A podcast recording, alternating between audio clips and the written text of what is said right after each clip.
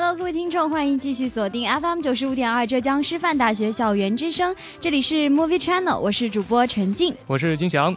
那这也是陈静第一次做 movie，好像师傅也是吧？对，其实我也是，因为我不太擅长这种话题。而且我觉得今天要做的话题，我感觉我不知道能不能 hold 住。其实，嗯，因为今天在第二个板块要讲的这部电影，其实是。蛮厉害的一部电影，对逼格还是很高的。对，他是在今年的奥斯卡上面获得了最佳影片以及等等的四项奖项。对，那到底是什么电影呢？我们还是待会儿来揭晓。是的。其实说到电影呢，我们最近这个嗯第六十八届的戛纳电影节也是刚刚闭幕。嗯嗯，不知道师傅你知不知道今年的红毯有没有发生什么特别新奇的事情？其实每年红毯上面都有意外，对，都是一个亮点嘛？嗯，今年也走出了不少毯星吧，比如说张馨予啊，对他的那个衣服还是很对，还是很让人难忘的吧。当然，这个电影节上面不只有红毯，是吧？最主要的还是要说说这个电影方面的东西。对对对，那其实我们今天在待会儿的资讯里也会聊到说，今天嗯，就是在戛纳电影节的几部中国电影吧。嗯，好的。那么在一段音乐过后呢，就进入到今天的主要内容。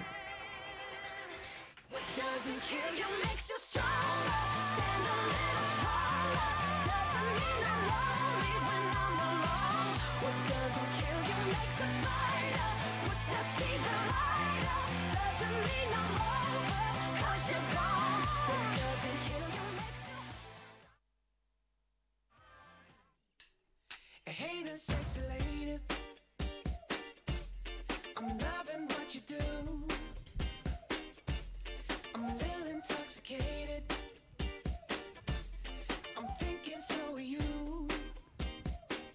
好的，那今天的第一条资讯要跟大家聊到的就是戛纳电影节中的一部中国电影，叫做《聂隐娘刺客聂隐娘》。嗯，那这部电影呢是由导演侯孝贤筹备拍摄了有五年之久的一部武侠大作。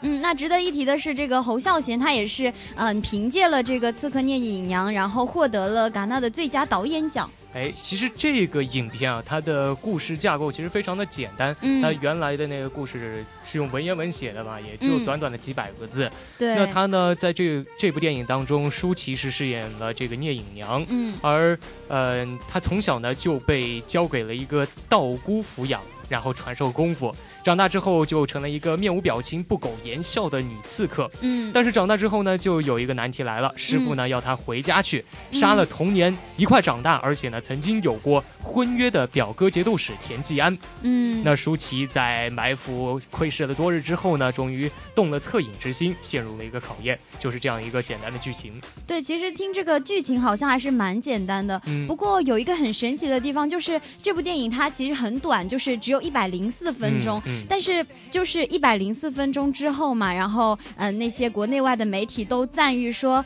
这部影片唯一的一个缺点就是太短了。那我觉得这是一个好高的评价。也就是说，侯孝贤真的非常的厉害。嗯，对，毕竟筹备了五年。对对。那这部电影到底什么时候上映呢？这个好像还没有对，对，有点期待这部电影。对，听起来很棒的样子。嗯，当然了，呃，在戛纳的电影节上面，不只有这一部中国电影啊，还有一个也是关于中国题材的，叫做《大圣归来》。对对，不过这是一部动画电影。对，嗯，是一部三 D 的西游题材的电影。嗯。是，嗯，这部电影的话，它其实是，嗯，从后齐天大圣的一个时代切入的，就是说孙悟空他已经在五行山下面，呃，潜伏了五百年，然后被儿时的唐僧，然后他有一个俗名叫做江流儿，然后误打误撞解除了这样一个封印，那他们在相互陪伴的冒险之旅中找回初心，完成了一个自我救赎。这好像跟我们平时认知当中的《西游记》故事有点不太一样，是吗？对，这可能也是一种创新吧。对对对，那这部电影它也是。是嗯，不同于刚才的那部《聂隐娘》，它是有一个明确的上映时间，就是在七月十号将全球上映。是的，那我们也可以一起来期待一下。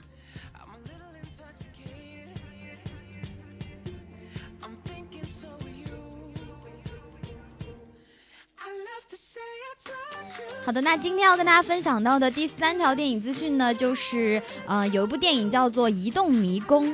嗯，这是他的第二部了，应该是。嗯，其实我也没看过。啊，我也没有看过。但是看这个介绍上面还是挺好看的。呃，他这部第二部呢，还是由第一部的导演韦斯波尔继续的指导，而且呢，他主要的演演员全都回归了。嗯，这样的话，我觉得可看性也会比较强，大而且有那种承接性在那。对对，大家可能会更加的会想去看这部电影。嗯嗯，那其实嗯。他的故事呢是这样的，在这部续作当中呢，人类因为药斑成为了嗜血狠毒的食人兽，嗯，而这些恐怖的生物呢，可以说是蹂躏着这个末日世界。那他们已经死了，心中充满着愤怒。刚刚逃出鬼火兽魔爪的林间斗士们，又将面临一个新的危机，就此展开了一个故事。嗯，那我觉得这样的一部影片的话，还是跟我们那些嗯平时会喜欢说是去电影院看的一些电影吧，不像呃何以。生消磨之类的，其实其实还是一部科幻题材的电影。嗯，这样的话，当时这个二十世纪福克斯电影公司呢，也就是想让这一部电影去接棒《哈利波特》和《饥饿游戏》的。嗯，那这部电影也是嗯，即将在九月十八号在北美上映。不过中国的话还不知道，应该是有希望引进的。毕竟还是一部值得期待的电影。嗯，对。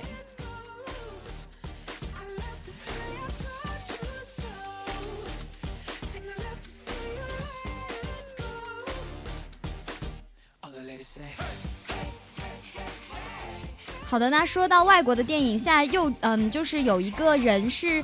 在《王牌特工：特工学院》中大打出手的科林·费斯，他也是即将要穿上航海衣挑战环游世界的这样一个电影了。嗯，这部新的电影其实比较有意思啊，因为它的剧情呢是根据一个真实的故事来改编的。对。而这个真实故事的主人公呢叫做唐纳德·克劳赫斯特，那他呢是一位业余的航海者，他身上可以说是发生了一个比较传奇而具有悲剧性的这样的一个故事。嗯，怎么说呢？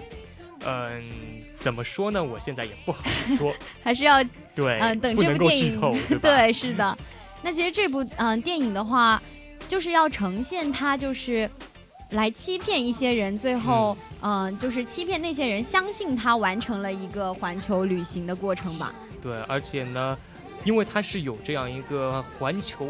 环球旅行的这样的一个剧情在那儿嘛，所以呢，这个主演还得接受一些专业的训练。目前呢，他就在正在接受专业的航海课程的训练。他不仅呢要在片中去驾驶一一艘四十一英寸的这样的一个非常巨大的三体帆船。嗯，那在这样的一个船舱里面，他还要进行一些表演，可以说难度非常的高，所以要进行一些专业的训练。嗯，那其实这部电影还有一个看点就是这个呃英伦玫瑰啊，就是薇兹，他也是将要出演他的妻子这样。这样一个角色，虽然说这部电影它是以唐纳德为重心的，但是薇兹这个角色其实还是蛮重要的，因为她也是作为四个孩子的母亲。然后这部电影也是讲述了她丈夫声名狼藉，并且离开了这个世界嘛，然后她也是在众人的指指指责中，然后来谋生的经历，是比较心酸的。嗯，对。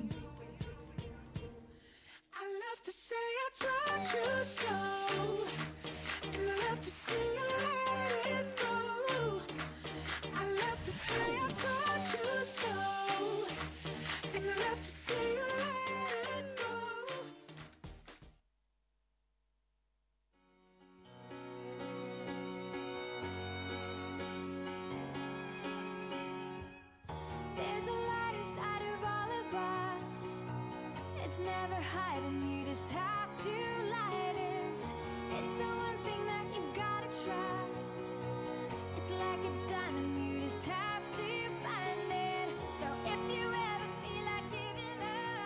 好的，那在一段音乐过后呢，我们来到了第二板块。那在这个板块，我们要跟大家分享的呢，是一部二零一五年获得奥斯卡四项大奖的这样一部电影，叫做《鸟人》。对，那具体是哪四项呢？嗯，这呃四项的话是最佳导演奖、最佳影片奖，还有最佳摄影奖以及一个最佳原创剧本奖。嗯，我想来说说这个最佳摄影奖，因为呃我第一次看这个《鸟人》的时候，确实就被他的那种镜头艺术所吸引到，而忽略了他的一些具体的剧情。到了第二遍的时候才去看他的一些剧情。那为什么要这样说呢？因为他整一部电影，他是用了一个。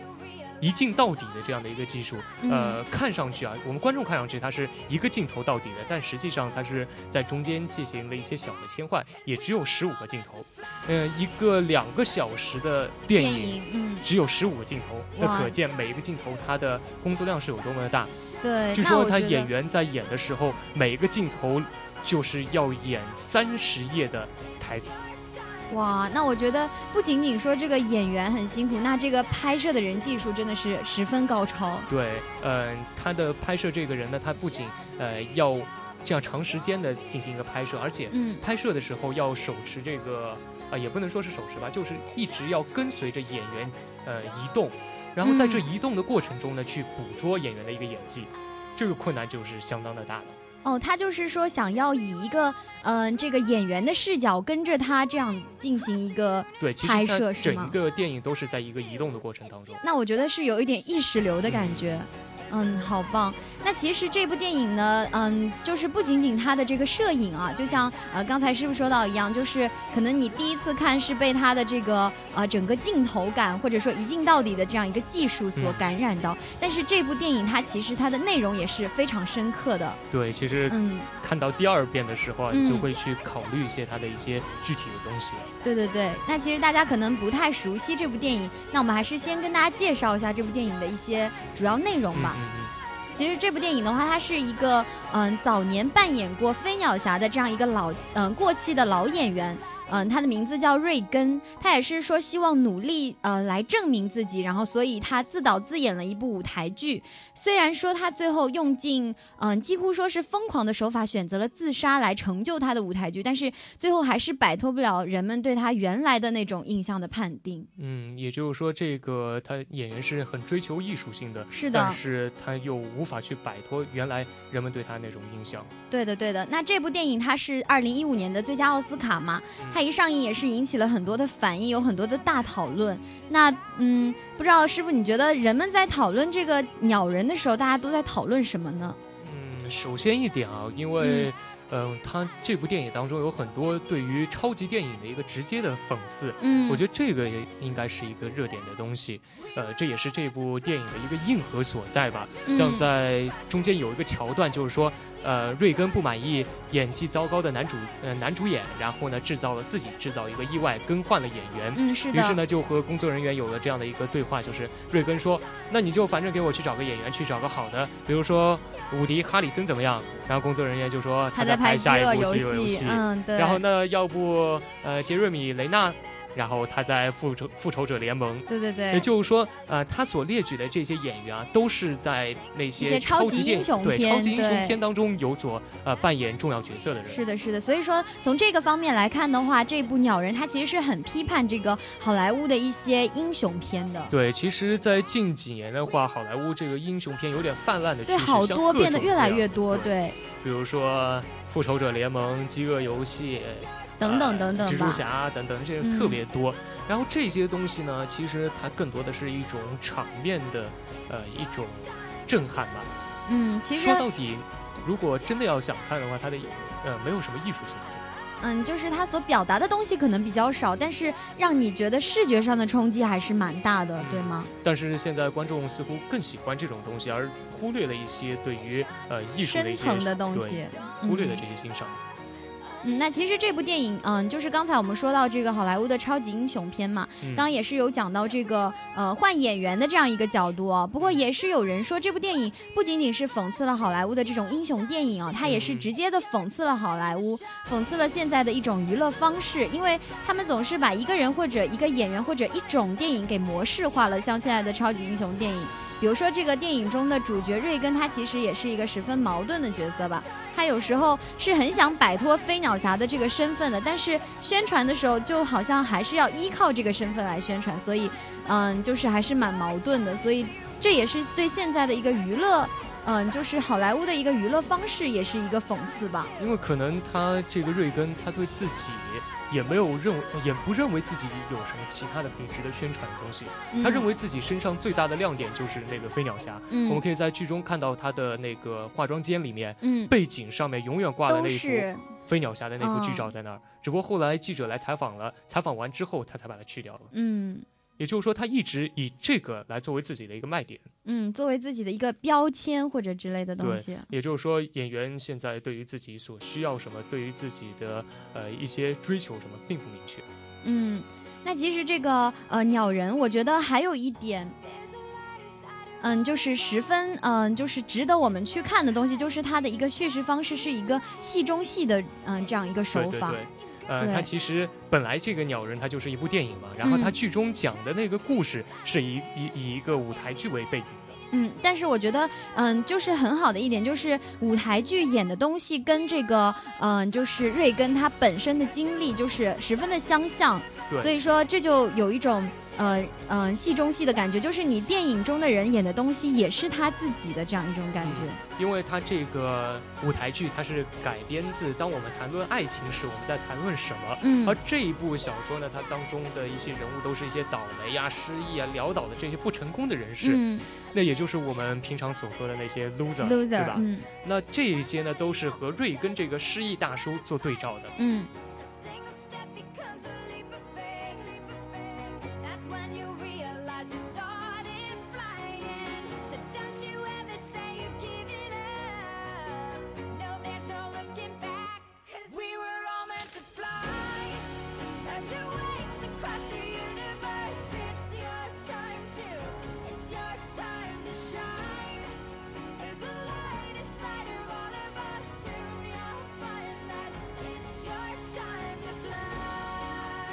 这部电影呢，除了刚才我们说到的他在讽刺这个好莱坞的一些超级英雄电影题材吧，但是我觉得他还有一个细节，就是对于这个评论者也是一个，呃，怎么说呢，极大的讽刺吧。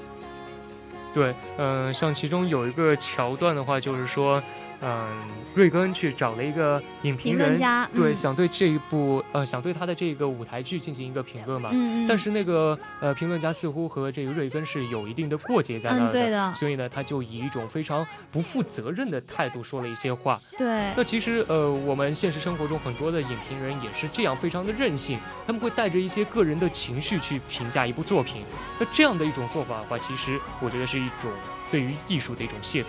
呃，而且有可能，万一这部电影是还没有上映的话，有可能会误导观众，对这个影片造成了一些不良的影响。对对对，那我觉得从这个评论者，就是这部电影里的这样一个评论者的演员的身份，我觉得我们也可以联想到说，现在的，比如说我们看电影有很多，呃，经常会看豆瓣影评嘛，嗯那我觉得，嗯，他们也算是一个我们生活中的一。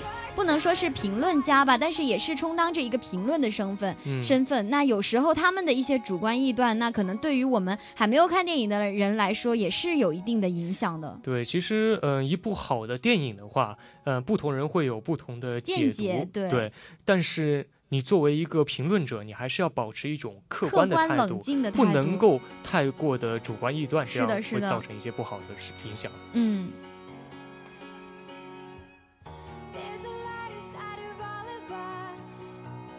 It's never hiding, you just have to light it. It's the one thing that you gotta trust. It's like a diamond, you just have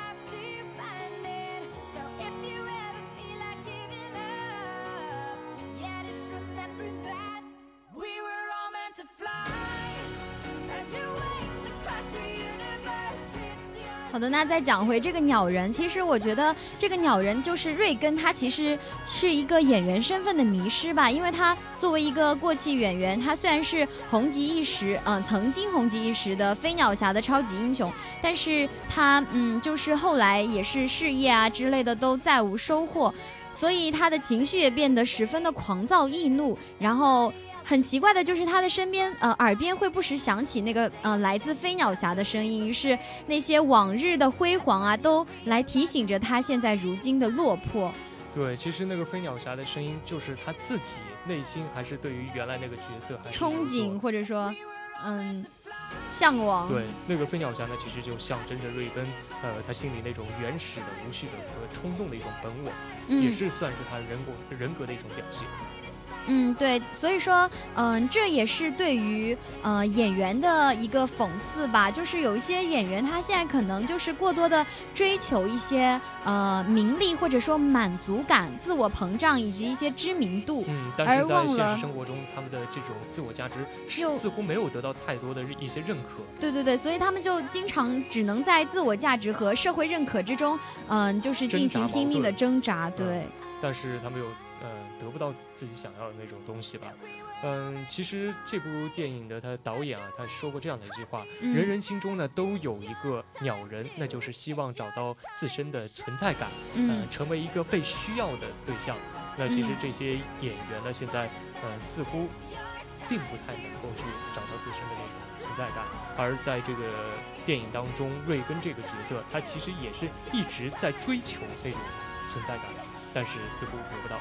嗯，对。但是其实我们刚才也说到这个电影中的人物，但是不仅仅是这个瑞根吧？我觉得我们有很多的观众，就是这部电影有时候也反映，就是也讽刺了我们的一些观众。其实，现在很多的电影观众，他们喜欢的电影都是什么呢？都是那种大场面、喧哗的、快节奏的、有血腥的、有动作场面的这种，比如说《复仇者联盟》。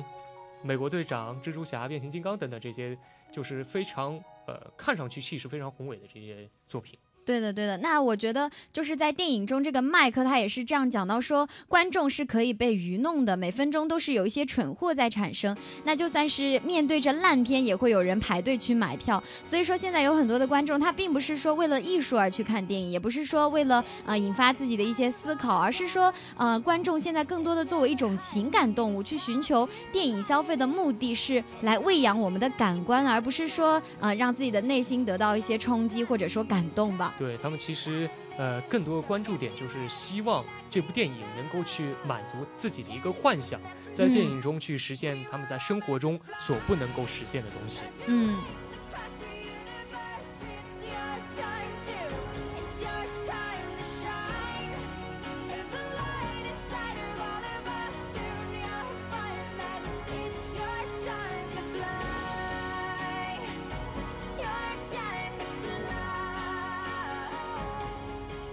好的，那我们刚才也是聊到了很多关于鸟人的一些讽刺，或者说呃引发的一些思考吧。但是我觉得它的这个嗯电影的高度或者说深度还是蛮深的，所以嗯还是很值得大家去看一下的。嗯，是的。那这部电影好像在国内也没有上映。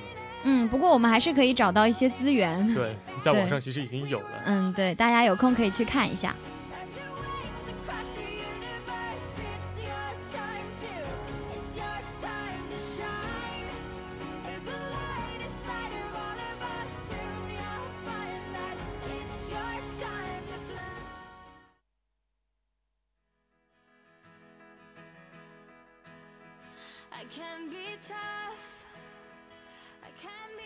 那随着音乐的转换，我们就到了今天的第三板块——票房排行榜。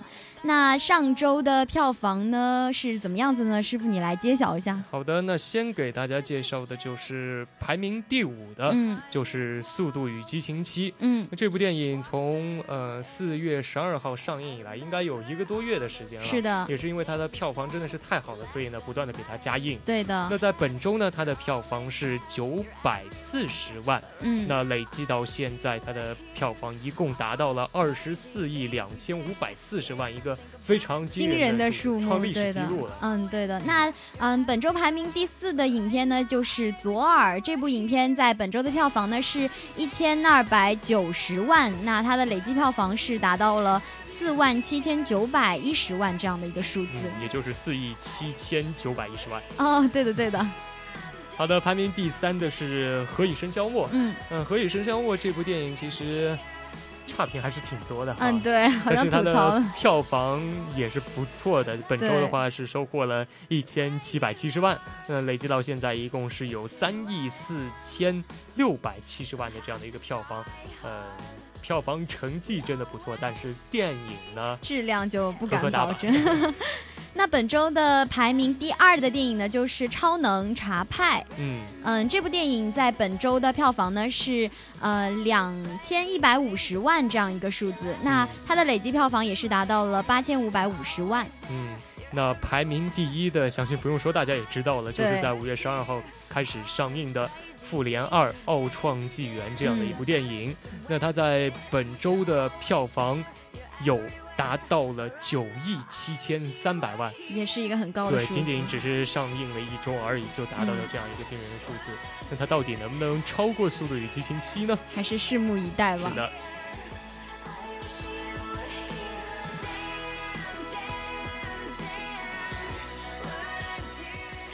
好的，那时间也是过得很快，现在已经到了北京时间的二十点五十六分了。那以上呢就是本期的 Movie Channel 要跟大家分享的全部内容了。我是陈静，我是金翔，我们下期再见，拜拜。